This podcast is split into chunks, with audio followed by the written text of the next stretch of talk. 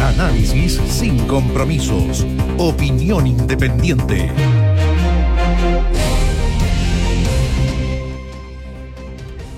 Dos noticias para comentar. Obviamente lo ocurrido en la Corte de Apelaciones de Santiago en el caso de la muerte del expresidente Eduardo Frei Montalva. Eh, ¿Qué ha resuelto la Corte de Apelaciones? Ha desechado el fallo en primera instancia del juez Madrid, considerándolo incongruente, etcétera, etcétera.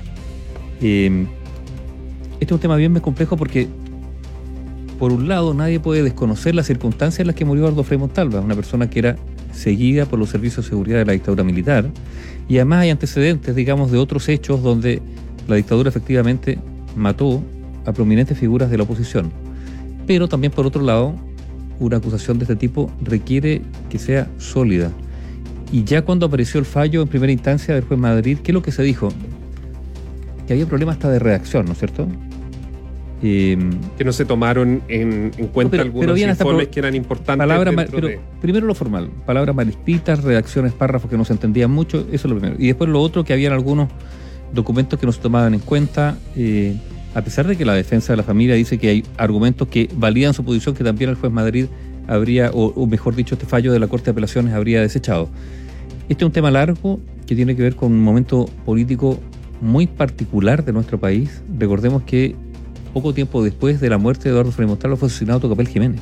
Mm. ¿Ah? Eh, Eduardo Frei se había erigido la figura de la oposición.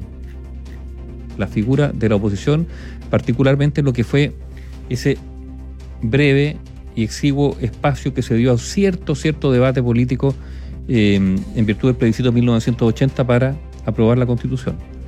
Ahí se generó, yo no diré una apertura, pero bueno, por las circunstancias mismas hubo algo de actividad opositora que terminó en el Teatro Caupolicán con dos discursos, siempre se habla de un solo discurso, son dos discursos muy importantes, el discurso de Eduardo Frei, pero también el, discurso del académico Jorge Millas, que vale la pena releerlo, porque está vigente hasta el día de hoy.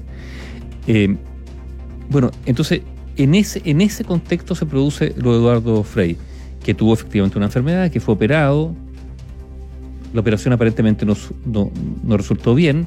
Y aquí están las tesis que se contraponen, ¿no? Unos dicen que los médicos se, se demoraron en realizar la segunda operación, la familia dice que esa segunda operación no era necesaria, que había personas raras en, la, en el entorno de la clínica Santa María, que deambulaban, que médicos que podrían haber sido agentes de la CNI, eh, como contrapartida se dice sí, pero Eduardo Frey siempre estuvo rodeado por cercanos. ¿Quiénes? Bueno, los propios médicos que eran militantes de la democracia cristiana y cercanos a la familia, incluso un... Bueno, hay que esperar que la justicia determine. Ahora, lo de hoy día es un, es un golpe muy duro para la familia, que insiste en la tesis del homicidio. Para el mismo juez eh, Madrid que... Para el, mismo, juez Madrid, que no es la primera vez que alguno de sus fallos... se, le se, le cuestiona el fallo, ¿ah? ojo, se le cuestiona el fallo al juez eh, Madrid. Apenas, o sea, apenas salió ese primer, el primer fallo ya fue cuestionado. Sí. Bastaba leerlo. pero claro, pero ahora son a ver, la Corte de Apelaciones la que le dice al propio juez, es, la interna del Poder Judicial en que cuestiona, por ejemplo, los informes toxicológicos. Bueno, pero este es un capítulo de la historia, digamos que por lo tanto sigue abierto. Hay que esperar que va a resolver la Corte Suprema porque esto terminará en la Corte Suprema. La Corte Suprema tendrá que determinar, eh, a ver, quién, quién, si fue la primera instancia, segunda instancia, quién tiene mayor... Eh, o sea, está más cerca de la verdad, digámoslo así. Porque esto es, muy complejo y esto también ha dividido, por ejemplo, estamos hablando de un expresidente de la República. Claro, estamos hablando de un Y no cualquiera. Y no, y no cualquier expresidente de la República. Eduardo Frei fue un presidente. Una figura muy importante. Muy importante a nivel nacional e internacional. Eh, un gobierno reformista, digamos, que, que impulsó muchas cosas. Bueno, pero además, el. Y, además, a ver, Eduardo Frei fue un opositor al gobierno de la Unidad Popular.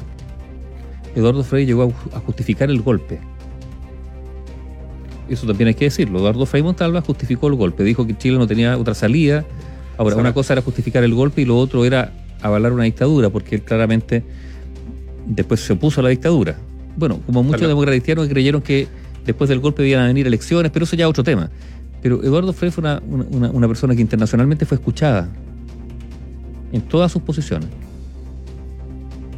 Bueno, y de ahí es donde los eh, una parte, los hijos, porque esto también divide a la familia. También divide a la familia. Ruiz Tagle, una familia totalmente golpeada, porque además entre los hermanos, por todos estos líos de plata que hay, querillas cruzadas, también es una familia que está muy, muy golpeada eh, en, en- en este último tiempo. Bueno, la denuncia de, de Eduardo Frei, hijo, el expresidente también, contra su hermano Francisco de haberlo sea, defraudado, ¿no? eh, Estafado. estafado. Claro.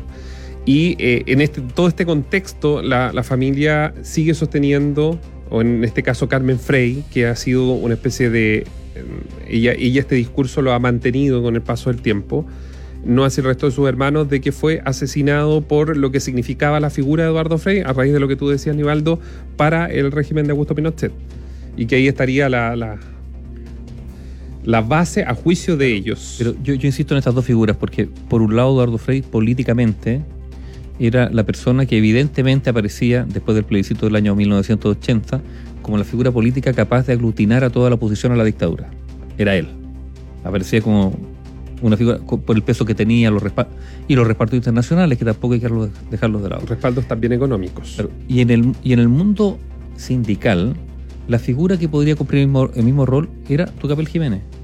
Ojo, Tucapel Jiménez, que había sido presidente de la NEF, más bien vinculado al Partido Radical, que también había sido un férreo opositor al gobierno de Salvador Allende, porque consideraba que había una deriva autoritaria Sí, en ese gobierno. Bueno, había sido crítico como si uno No. busca, por ejemplo, eh, prensa de la época antes del 11 de septiembre, sale no. eh, la revista que pasa Elwin en portada del- de agosto de 1973, antes lo había hecho Eduardo Frei, Tucapel Jiménez, o sea, Pero la lista era larga y muy críticos de Salvador Allende. de- del gobierno de la Unidad Popular. Bueno, pero esas dos figuras que aparecían como posibles aglutinadores de la oposición en, estas, en estos distintos ámbitos, el, el político, partidista y, el sindical, bueno, mueren con- en un lapso de menos de dos meses. Tucapel Jiménez asesinado de una manera brutal.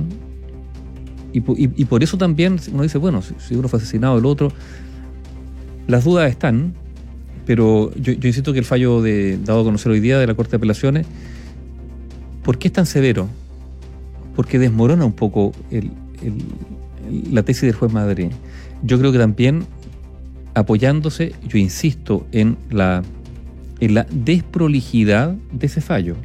El fallo del juez Madrid, en términos formales, es desprolijo. Cuando las cosas son desprolijas, bueno, algo indican, ¿no? Cuando tú redactas algo y hay palabras que no se entienden, cuando hay comas y puntos mal puestos, cuando hay frases que, que de verdad párrafos cuya interpretación es bien compleja, por problemas de redacción, bueno, algo está pasando ahí. Y más en derecho, donde Y algo está siempre pasando ahí. puede dejar una oportunidad. Bueno, vamos a ver qué pasa ahora. Pero yo creo que, algo que tiene que resolverse y despejarse, si es que las cosas pueden llegar a despejar- despejarse y resolverse totalmente después de tanto tiempo. Vamos a ver, esto va a avanzar. Hay otra cosa que también va avanzando, Nivaldo, y que también tiene un, todo tiene una causa y un efecto, que es la comisión del Senado que aprobó la idea de legislar del indulto para detenidos tras el denominado estallido social del 18 de octubre. Mira, esto iba cambiando porque fíjate que hoy día escuchábamos a algunos parlamentarios que estuvieron a favor, señalando que, que en el fondo esto, había permitido poner sobre la mesa un tema invisibilizado. Eh, yo soy de la opinión que legislar no es para eso, pero, pero bueno, que hay otros mecanismos para visibilizar ciertas cosas. Inmediatamente conocida esta decisión, fíjate, han llegado muchísimos comentarios a favor y también en contra. Eh, a favor de que efectivamente se base en el indulto, a pesar de que algunos dicen que en realidad la figura del indulto no corresponde, lo que corresponde es la amnistía. Hay todo un debate ahí sobre si jurídicamente califica o no califica. Lo segundo es que esto no es achacable al gobierno, sino que a la Fiscalía, al Ministerio Público, a los tribunales finalmente y a los jueces. Recordemos que la Corte Suprema ya emitió un comunicado señalando que esto estaba eh, perjudicando su independencia. Pero lo otro son la gran cantidad, fíjate, de mensajes que llegaron de auditores reclamando que ellos son, habían sido víctimas de la violencia y que nadie se ha preocupado de ellos. Ninguna autoridad. Pequeños comerciantes o simplemente particulares que vieron destrozados su- su- sus bienes, más allá de los bienes de la infraestructura pública, metro, etcétera, Perso- etcétera. personas que tenían que literalmente encerrarse y no poder salir, Pero adultos mucha- mayores. Mucha gente, mucha gente, no digo que sea la mayoría, pero estoy hablando que aquí hay un hay un aspecto, una arista sobre, sobre este debate que no ha incluido, porque el argumento de los parlamentarios es, mira, aquí no se ha incluido a las familias de estas personas que han sido detenidas y que eh, han estado en prisión preventiva durante mucho, mucho tiempo. con cifras más discutibles porque se entregaron cifras que no eran ciertas por parte de algunos parlamentarios, también hay que decirlo. Pero si la idea es visibilizar esa realidad, me parece bien, bueno, que no se invisibilice la otra, que son de las personas afectadas por la violencia del estallido social, que son muchas también. Y a veces los parlamentarios o el mundo político en general pierde la capacidad, y, esto no es de equilibrio, ¿no? Sino de mirar toda la arista de los problemas. Por sesgo ideológico se quedan con solo una o dos y eliminan, borran la otra porque ideológicamente no les conviene. Así yo creo que no se legisla bien. Y eh, tú hablabas de la poca empatía o qué pasa con las otras víctimas. Bueno, el fin de semana, el fin de semana, el día domingo, algunos dicen que eran más de 400, otros dicen que son 400 y fracción, incumpliendo el toque de queda, incumpliendo las, eh, perdón, no el toque de queda, incumpliendo la fase 2, que es cuarentena total, y por ende si usted sale de su casa tiene que tener algo como acreditar que está autorizado a salir. 400 o más ciclistas transitando por las principales calles de Santiago. Claro, incumpliendo la cuarentena. Incumpliendo la cuarentena, sin ningún... La autoridad hoy día se le preguntó, pero la subsecretaria de Prevención del Delito simplemente recordó que había que tener un documento, que se podía andar en bicicleta entre las 7 de la mañana y las 8 y media de la, de la mañana, pero esa no era la pregunta, la pregunta era absolutamente clara, ¿qué pasa con estas 400 o más Bueno, personas que se tomaron las avenidas, las calles? ¿Qué pasa con ellos? Bueno, es que no hay, ver, en primer lugar no hay capacidad de fiscalización porque no hay voluntad de ser fiscalizado. Aquí hay un problema brutal de autoridad. Y en todo ámbito, no solo en el ámbito policial. Seamos claros. Hay un problema gigantesco de autoridad y claro, y es bien difícil cuando hay eh, adoptadas ciertas medidas, en este caso medidas sanitarias, ¿no es cierto?, para prevenir eh, la expansión de la pandemia. Es bien difícil que esto se cumpla cuando, bueno, cuando un porcentaje significativo de la población simplemente no, ha- no acepta una autoridad. Y no estoy hablando solo de los policías, no, ninguna autoridad. Tampoco la del, no sé, la, la autoridad sanitaria en este caso, de respetar cuarentena, etcétera, etcétera. Eh, esto es grave porque Chile, pese a todo, las infraestructuras pública y privada sanitaria que se homologó, ¿no es cierto? Quedó todo bajo el Ministerio de Salud, ha funcionado, pero ha funcionado a costa de muchísimo personal que está estresado y agotado, que han tenido que hacer turnos, llevan un año trabajando de manera ininterrumpida. Bueno, gracias a esas personas algo se ha mantenido. Lo que viene no es muy halagüeño. ¿Qué ocurrió en Europa? Europa no es un retrovisor. Europa es un espejo que nos permite mirar más o menos lo que puede ocurrir en dos o tres meses más. Mm. Después del verano en Europa esto estalló. ¿Por qué? Porque los jóvenes, las vacaciones, los viajes permitieron o aumentaron la circulación del virus. No es raro que ocurra algo similar acá. Con una diferencia, proporcionalmente hablando, no hablemos de cifras exactas de cuántos contagiados por día. Proporcionalmente a la población de cada país, en Europa los niveles de contagio bajaron mucho más de los que han bajado en Chile. En Chile siempre se, una, se mantuvo 1000, 1200, 1500 contagios diarios. En Europa se bajó en términos proporcionales mucho más que eso.